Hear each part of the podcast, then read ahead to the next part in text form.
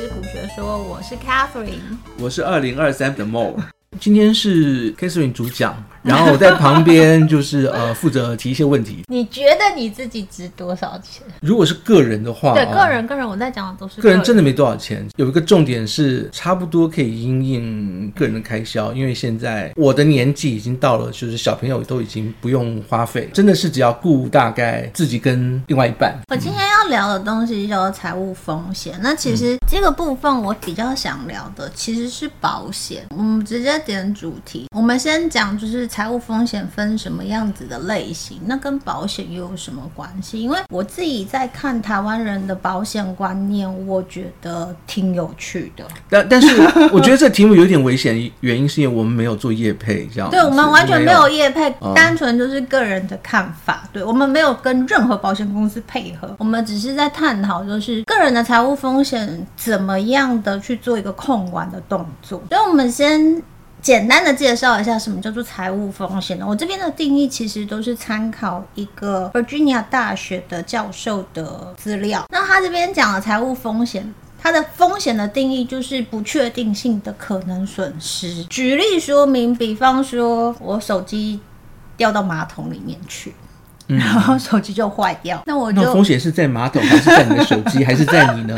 风险就是我需要再多拿个一两万块出来，再去买一个手机，这个就是一一种风险。这个是小的风险嘛？就一两万块，是不是？你确定？不是，应该这样说，嗯、这个风险是我可以负担的。我们家小孩他真的很有趣，他就是据说他在骑摩托车的时候，然后手机没有放好。就比如我就掉地上，然后就摔烂了。嗯，嗯，那他就是立刻需要再去买一只手机，因为现在人没有手机根本就没有办法活不下去。对对对。嗯、那所以假设你用的是比较便宜的机种，譬如说一万块的机种，可是如果你要买 iPhone 的最新，可能三四万。对，那这这个其实就是对你来讲，你在追求财富自由里面你会碰到的财务风险。嗯，那这个都算是小型风险。所以，我我们可能面对到的财务风险有什么？这边讲的东西非常的简单，比。比方说，第一个会影响到个人收入。举例说明，现在出车祸好了，我可能就是如果是正常上班族的话，我就要跟公司请病假。那如果公司的病假用完了，我就要扣自己的时薪嘛。我多请一天假，就要扣掉我那天的。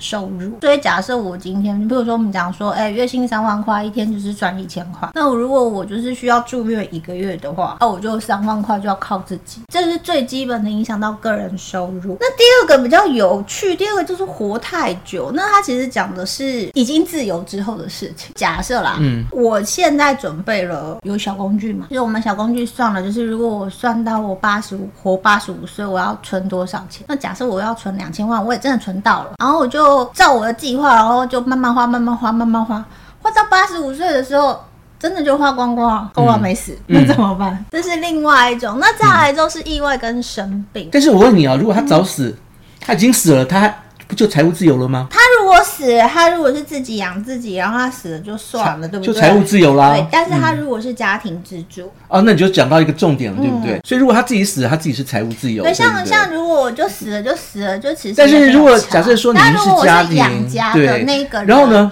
这个风险事实上是掉在另外一个人身上。假设我现在是养家那个人，然后我的另外一半就是在家带小孩。啊，所以回到你刚刚的问题，上说，嗯、哎，万一花完了怎么办？问另外一个人怎么办？如果是两个人，两个人都应该要有风险。对，他不管那个人是早死或者是活太久，另外一个人就有承担。啊，对啊，如果自己一个人的话，活太久就。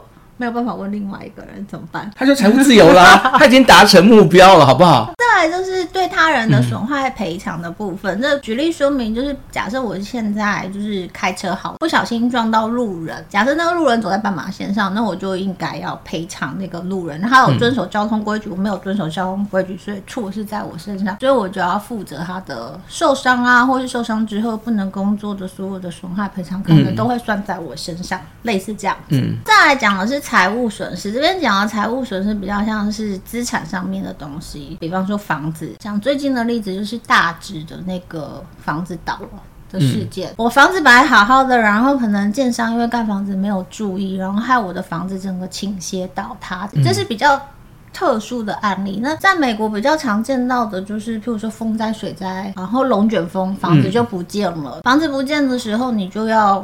再准备一笔钱去把房子重建，类似这样子的财务损失。所以这是我们可以想到的财务风险。可是财务风险其实会分高跟低，跟有没有经常发生。那你觉得什么样子的风险是高风险，然后不常发生？我们以前有个算法，它不是针对财务，它是针对专案。要、嗯、有个算法，就是万一风险发生的时候，你要建立两个举证。第一个举证是这个风险万一发生了，它是属于轻微、中度，或者是非常严重，或者是不可承受之重，建立一个这样子危险度的矩阵。那第二个矩阵呢，是这个风险它是可能发生，还是非常可能发生？如果假设它几率很高，这样那就是非常可能发生，还是不常发生？也建了一个就是程度上面的一个分别标示一二三四五，这个风险的它的比重。就是上面一个矩阵，你选到那个数目，跟下面一个矩阵选到的数目。嗯、那比如说它根本不太容易发生，但是它是极度严重，嗯，那可能就是五乘上一嘛，嗯，就是五，这样它的严重标准是五。刚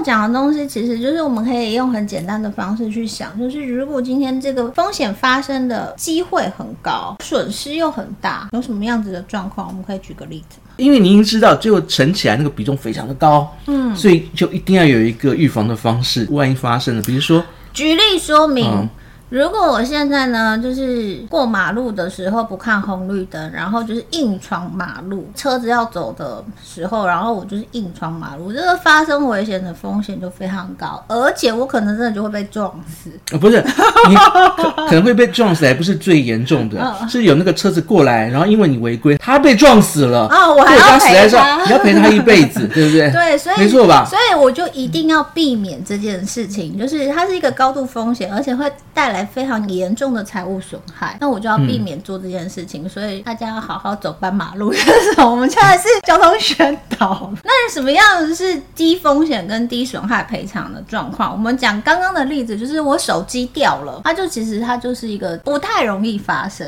嗯、呃，因为你装了保护壳嘛，就是我我就有一个方法去降低风险，我装保护壳贴那个玻璃保护贴，那我就比较不容易摔坏，就好好顾我的手机，我就比较不容易去把。我的手机弄坏，然后还要花多花一两万块去买手机。嗯、可是，就算如果真的发生的话，我还是可以花一两万块去买手机。它可能只会让我这一两个月饿肚子，但是不至于死掉。一般来讲，正常大部分的人解决的方式是什么？不知道啊。可能百分之四十人是忽略它，不管就发生再说。后面百分之三十的人，哦，买那个保护，对啊，但是我从来没买过。你不是属于那百分之三十的人吗？嗯、买 Apple Care 的人，他就会希望把这个这个。这个风险转嫁给 Apple 嘛，嗯、就让 Apple 去承担。嗯、那像我就觉得，哎、发生的机会很小，然后我就是赌说我不会发生，所以我就不想要花那个一点点钱。如果假设说这件事情发生在芒格身上，这样子，嗯、他用 Apple 他就不会，他就不用，他不是，万一坏掉就换新的，对他来讲，这个完全是。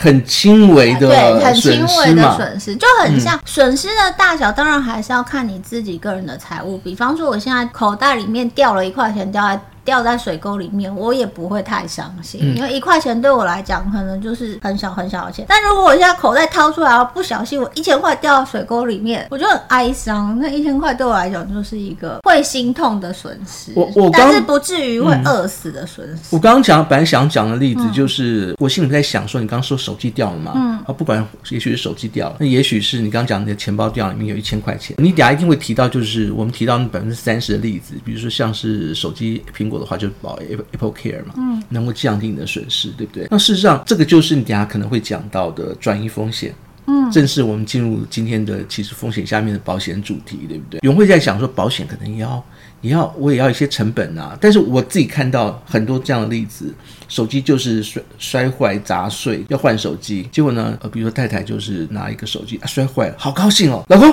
我手机坏了，然后你 回家的时候帮我买一个新的，要新款的哦，就是这样，就马上就换了一只新款手机。哦，这是转嫁风险的人。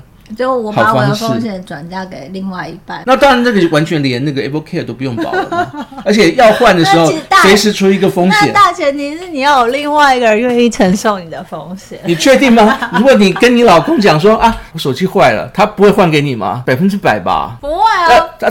这时候风险，这时候风险就是没有老公，对不对？一样，等下我们会讲到，你你要不要需要需不需要这个保险？你需不需要用这个方式来去转嫁你的风险？只要有个转嫁地嘛。我今天会主要想要谈保险的主要原因，是因为我知道非常非常非常多的台湾人，他们都有买保险。其实台湾人应该没有人是没有保险。但是我知道很多买保险，他目的不是为了要转嫁，他目的是要赚钱。大家会把保险拿来当做投资工具，这是我要讲的。就是我觉得它没有对跟错。比方说，我们讲二十年前或三十年前的保险，如果你是买储蓄险的话，你那时候利率其实真的还蛮好，可能五到十 percent 都有。现在有五 percent 呢？嗯，现在有的就是美金。嗯，对，我要讲的是保险，基本上呢，它的最主要的功能其实是拿来承担你不可以承受的风险。那可是台湾人非常爱买保险，他买的基本上都是储蓄险。嗯，哦，那储蓄险的状况就是他会根据现在的利率给你利率嘛。就是譬如说，现在可能是三 percent，他就给你三 percent。那你今天想要用这个东西去做投资的话，很多人觉得我买了很多保险，然后呢，假设真的发生了很严重的事情，譬如说我讲说，哎，我我之前有听到朋友的先生就过突然过世，然后他有两个小孩，大概是国中的年纪，那先生当然是家庭的支柱，而且还有房贷，可是赔偿多少？你觉得就是假设一个人过世，然后他也有保险，台湾的投保率大概是两百 percent。意思就是说，一个人大概有二点多张保保险。我在二十五年前保了一个寿险，当年好像是八十万美金吧。八十万美金相当于两，我们用三十块算，就是两千四百万台币。对，但是那个时间点的西雅图的房子一栋就是 house 这样子，也只要三十几万。所以就是现在现在已经要一百多万了，一两百万了。所以假设你那时候是房贷还没缴完，三十几万，就是如果你刚好就真的也过世了，他。们，你的家人就可以拿那八十万，嗯，去处理房贷的费用，而且还会留一些钱可以做生活。嗯，可是回到现在，缴到现在为止，你如果拿它当做赚钱的话，是完全没有，因为那个时候是想说，你如果万一怎么样了，你走了以后，家人会拿到个八十几万。对啊，现在为止八十几万，家人会想说，这是这是个。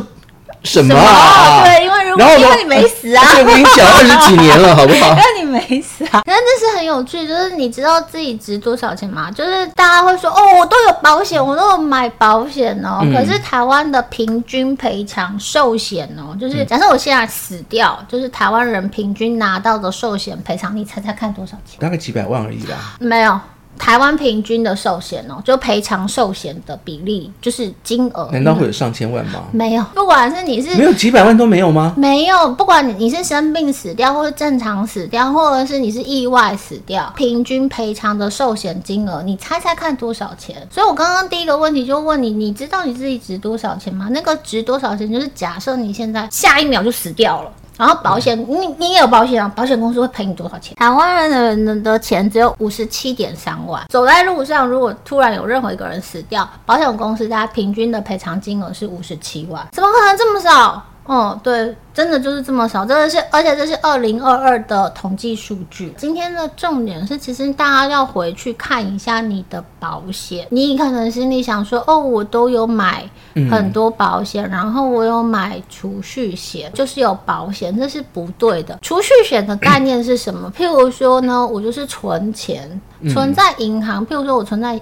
银行里面有一百万，我死了，银行还我一百零三万，这叫做合情合理，那就是我的钱，那个不。叫做赔偿金，那不叫做寿险。嗯、所以储蓄险赔，假设你死掉，然后储蓄险赔你，譬如说你你就买了一一张储蓄险是一百万，最后他赔你一百零三万，那个不叫做。那就是你存进去的钱，外加上它的利息。对对对对，它就是你存在。而且搞不好还不是复利哦。对对，所以大家不要有，嗯、就是我觉得台湾人有非常奇怪的观念，应该这样说啦，不能说它奇怪，只是说从过去的历史到现在，保险应该要回归正常的功能，它就是转嫁风险。可是台湾人太喜欢拿保险当做投资工具，所以他就会觉得，哎，我去买了保险，我有保险，我买了很多保险，他都是在买储蓄险。然后第一个储蓄险。的利率又不高，所以他其实没有办法做到所谓的资产增长的动作。第二个，你也没有真的转嫁你的风险。如果今天我我是一个一家之主，然后我又是赚钱的那个人，我们家有太太，然后有两个小孩要养，还有房贷要付，我真的挂了，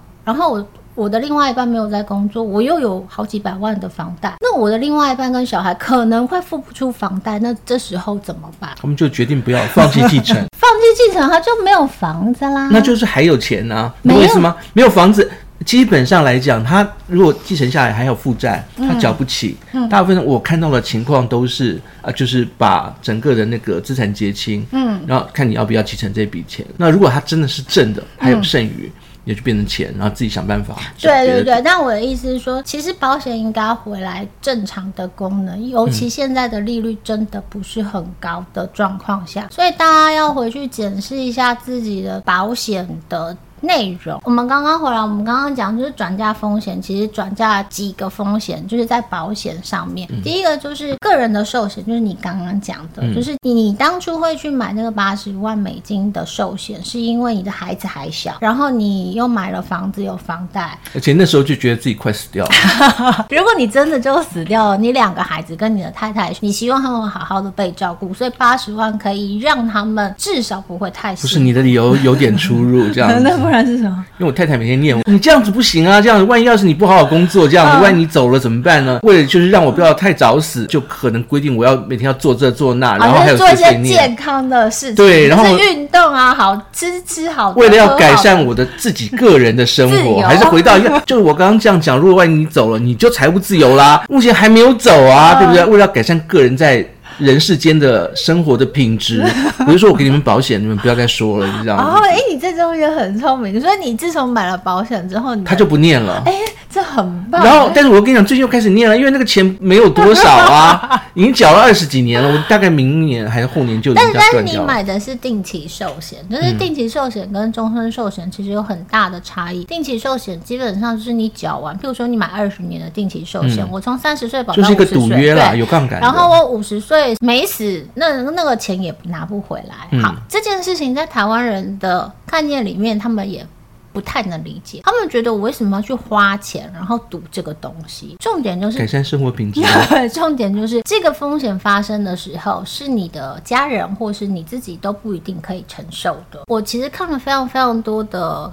国外的理财书籍，他们讲的第一个最大的风险，其实是个人失去工作能力的这个风险。先不管我是不是一家之主，就是我我只是养我自己一个人就好了。如果我现在，比如说三十岁，然后我突然失去工作的能力。赚钱的能力，那请问谁养我？可能是我的家人。如果是我的家人，我的家境状况还好的话，那可能还是可以负担。那如果家境状况不好的话，我怎么办？你讲到这些保险，不见得是保险公司还不见得让你保。对，在你在保之前，你要身体你要真的评估。比如说，我希望准嫁风险准嫁到保险公司身上，其实有一定的难度。比如说，我就我刚刚这样讲，你个人现在就没有办法投保任何。我可能随时就是会没有工作，然后呢，我自己已经知道这种情况，这时候我要去保险，保险公司答。不答应你，给你的赔偿额度够不够你转嫁过去？这个还都是问题哦。对对对，对，这是一个问题。那、嗯、我们先回来讲，就是单纯就是在理财书籍里面讲到最。危险的一件事情是你失去工作能力，可是你要继续活着，就是你失去赚钱的能力，然后你要持续的活着。所以他们通常会建议你一定要去买那个叫做什么失能险。这个险在台湾其实是这几年才有，而且台湾的失能险的定义跟国外的失能险定义不太一样。国外的失能险的定义基本上就是你无法。工作之后，保险公司会给你的生活费用。台湾的失能险其实比较像是老人家，然后不能走路了，然后给的那种。对，那比如说要二级残呐、啊，你或者是开没有办法行动，然后呢失去你的。任何一个器官这样子，然后他才有机会。对对对，然后我我那时候刚开始接触这个观念的时候，就觉得这个观念好有趣，因为对我来讲是一个很陌生的观念。因为我的观念也是跟大部分的台湾人一样，就是觉得哎，保险就是拿来存钱用的。后来我认真想想，对，如果我真的不能工作，然后谁养我啊？不会，如果保险是拿来存钱，那债是拿来干什么的？这就有趣了，我怎么会知道呢？大家都是拿保险来存钱啊！你去问身边，你去。问你朋友，而且你朋友肯定会买很多，因为你的朋友的年纪，他们那个年代非常爱买保险。你去看那个政治人物，他们不是都会揭露他们的风，就是财务资料嘛？他们很多人手上是有很多保险的。嗯、那我觉得这没有不对，因为在过往的历史里面，保险给的利率真的还蛮好，而且它又是保本嘛。可是我们回来看，现在就不是嘛？现在的。储蓄险大概就一 percent、两 percent、三 percent，三 percent 可能都算高的，所以大家很台湾人真的很习惯用保险去做储蓄的动力。然后他存钱，他也没有做到风险的控管。所以假设我今天买了储蓄险一百万，然后就觉得我每个每个月都在付我的保险费。他如果我哪天真的不能工作，保险公司会赔我多少钱？其实赔不了多少钱，这是我要讲的重点。嗯、或者是如果我今天真的就死了，然后我是一家之主，然后难怪我们没有业配。你这样讲，谁会要给我们业配？是不是？对，我觉得这是一个很 保保险业务员都不会这样告诉你，他就会告诉你说你要买医疗险，当然医疗险也很重要，但是我觉得就是风险的程度是不一样，跟我们刚刚一开始讲，就是这件事情发生，你到底可以承受吗？你如果不能承受的话，这个风险一定要转嫁给保险公司。可是因为台湾人在这个观念里面，他们觉得保险是要保本的。可是你刚刚讲到一个很重要的重点，就是寿险其实是一个定期寿险，其实是一个高杠杆的操作。我用一千块去赌一个一千万，大概是这个概念。嗯，就很像我去买彩券，我花五十万，我希望我可以中一亿的概念是一样。这个就是它几率很小，它中奖几率很小，就像我。明天会死掉的几率也非常小，可是如果我一死掉，我的家人都需要照顾，我的房子也需要缴房贷，因为它几率很小，所以我就可以用很小的金额去。买到很高额的保障，可是台湾人没有这个概念。你希望转嫁这个风险，其实我觉得能少掉，就是只是一个懒惰，就是你不用去管这件事情，有一个第三方，然后有点像是外包商把这一部分包给别人一样。可是呢，话说回来，回到那个保险本身这一件事情，因为我自己有保嘛，像刚刚提到的那个寿险，我的寿险保的时间点是在三十八岁的时候。三十八岁的时候呢，那个因为三十孩子多大？这个。也不是重点，我保的是寿险啊，他、哦、不管你有没有小孩嘛，对对对，对不对？没错吧？他会确定你的收入，嗯、然后你的健康状况，哦、因为我保的是二十二十二十年，二十年的定期寿险啊，二十年定期不还本的、哦，不还本，他保的是不还本、哦。对，然后那时候是三十八岁，三十八岁加二十年是五十八岁，这样其实也快到了。我身边有非常多的朋友们，他们呢？都不清楚另外一半有什么保险呢？因为另外一半他们也不清楚自己有什么保险，都是对方帮他保的啊。没有没有，他们都不清楚，他根本不知道。我的朋友他都不知道他先生到底有什么保险，所以他先生如果不知道发生什么事情，然后不能工作，或是不能上班，或是死掉，或者是生病，会有什么样子的赔偿损害，他都不清楚。我觉得这件事情很奇怪，你一定要很清楚你另外一半会有什么样的损害赔偿，因为他如果发生事情的话，风险都在你身上。就是我还是要回来讲，保险是拿来做风险的转嫁。那什么样的风险你要转嫁给保险公司？就是你不能承受的风险。我再讲一个，就是 COVID-19 的时间点，就是大家很爱去保防疫险这个动作。台湾的保险公司也因为防疫险真的赔了很多钱。我觉得这个东西是相辅相成。其实我自己没有买。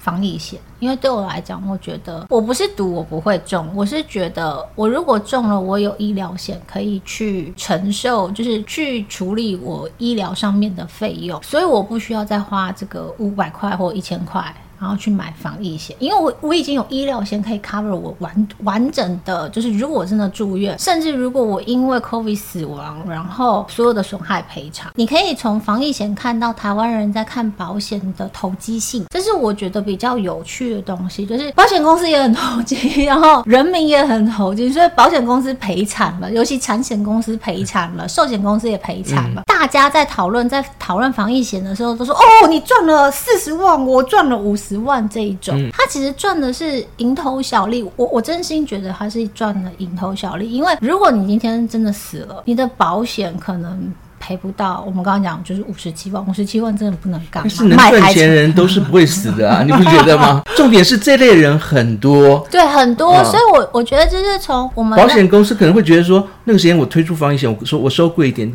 全台湾人都会保哦，啊、然后现在很多，对，对，然后他最后也赔惨，发现全台湾心地坏的人也很多哦。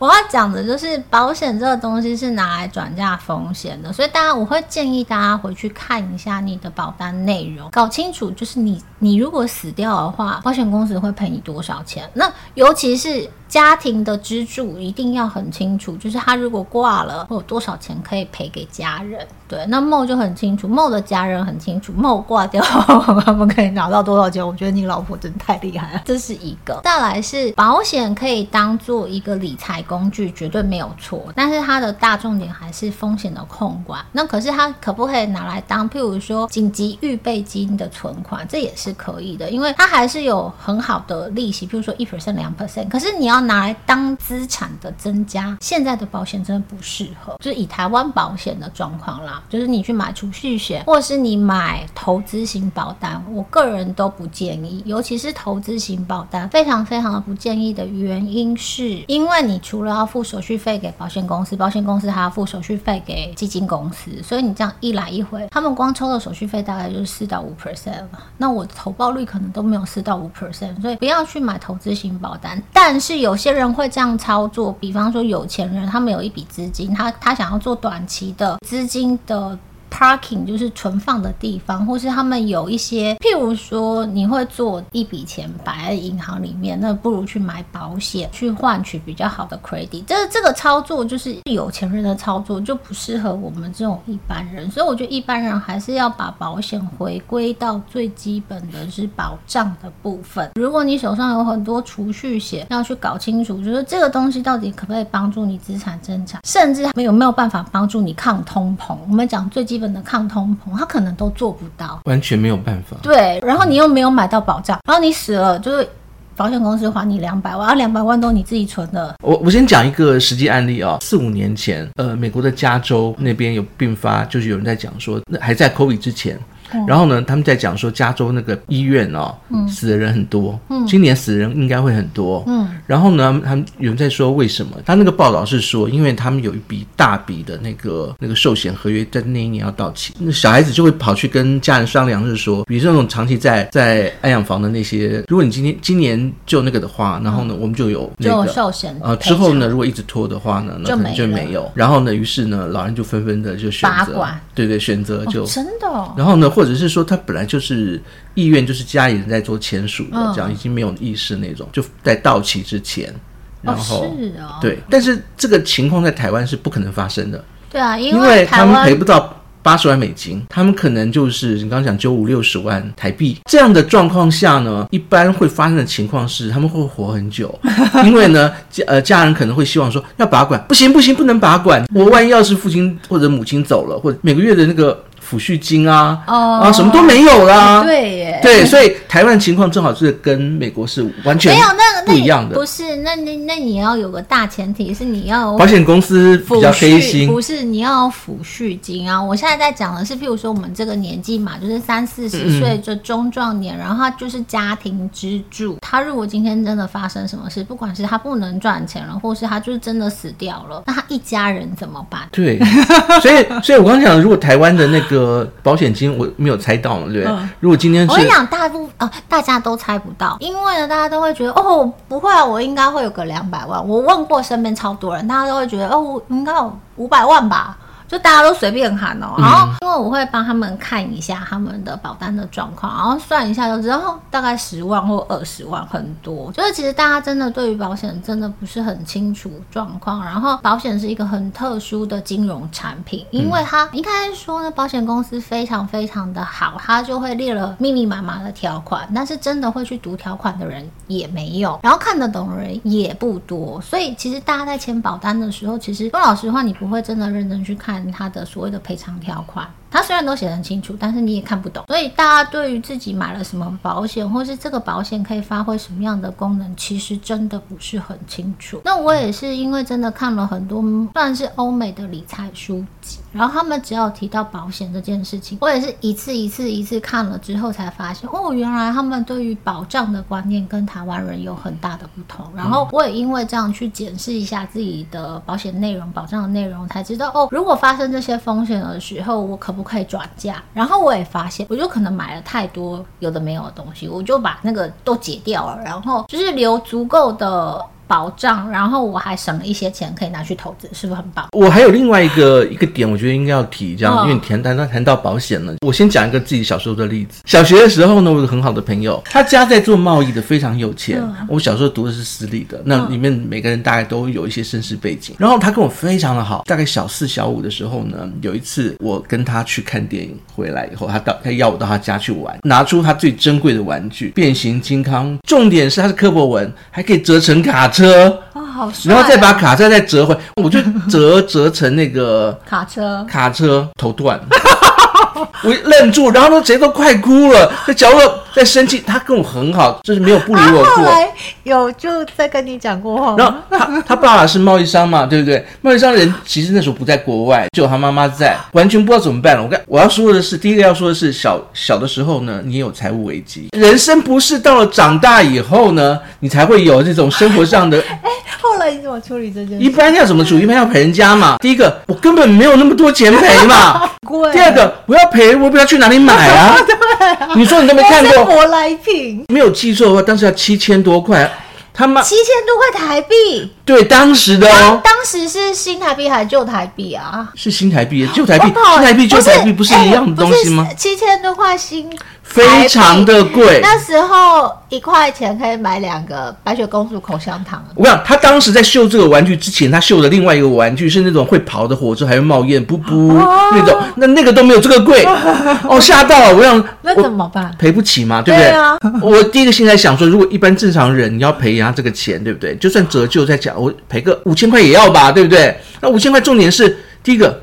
一般你会怎么赔？如果你遇到这样财务危机了，我不知道，我一定储蓄啊，就先看自己有没有储蓄啊。五千块很多，小时候零用钱就是十块，我要存到哪时候才有五千块？我小时候零用钱可能才五块，一个礼拜。重点是我连铺满都没有，根本没有零用钱。你要转嫁转嫁给家里面吗？被打死！我跟你讲，真的。对啊。重点来了，我们提一个保险的观念，这样，你觉得你撞死一个人，这个。钱你拿不出来，保险公司就马上能拿出来。也许啦，他有钱嘛，这个东西你是不是用代价的方式还给保险公司？他在期限之内，他才能够把期限是个重点。也就是说，如果今天按照我当时的方式，我要利用保险公司，保险公司另外一个功能这边出来咯，就是他会用时间来换取总金额。比如说我缴个二十五年的，我是利用二十五年这个时间，每个月少好的缴钱。到时候我万一走掉，他就把那个八十万或者一百多万给我嘛，对不对？所以他会利用时间的做杠杆。帮你把每一个东西拉长。如果今天承诺他讲说，我我我现在没有办法给你五千块，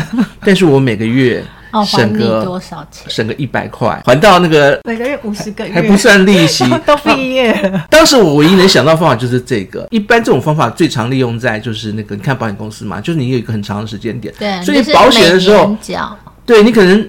有一种是缴到死的嘛，那有一种就是缴到死，直到你发生意外为止。那、嗯、有一种就是那个你缴到死，比如说缴二十年、三十年、五十年，或者缴到死，他也不会给你任何的回馈的嘛，对，对吧？类似像，对，他都是用时间来换取一个风险最后的一个保障。所以，如果当你比如说这种东西不能发生啊，发生完以后怎么办？它必须要有一个 pool，你你要拉多长随便你这样，但是呢，我就是没有办法，万一发生我就没有办法负担，在刹那之间。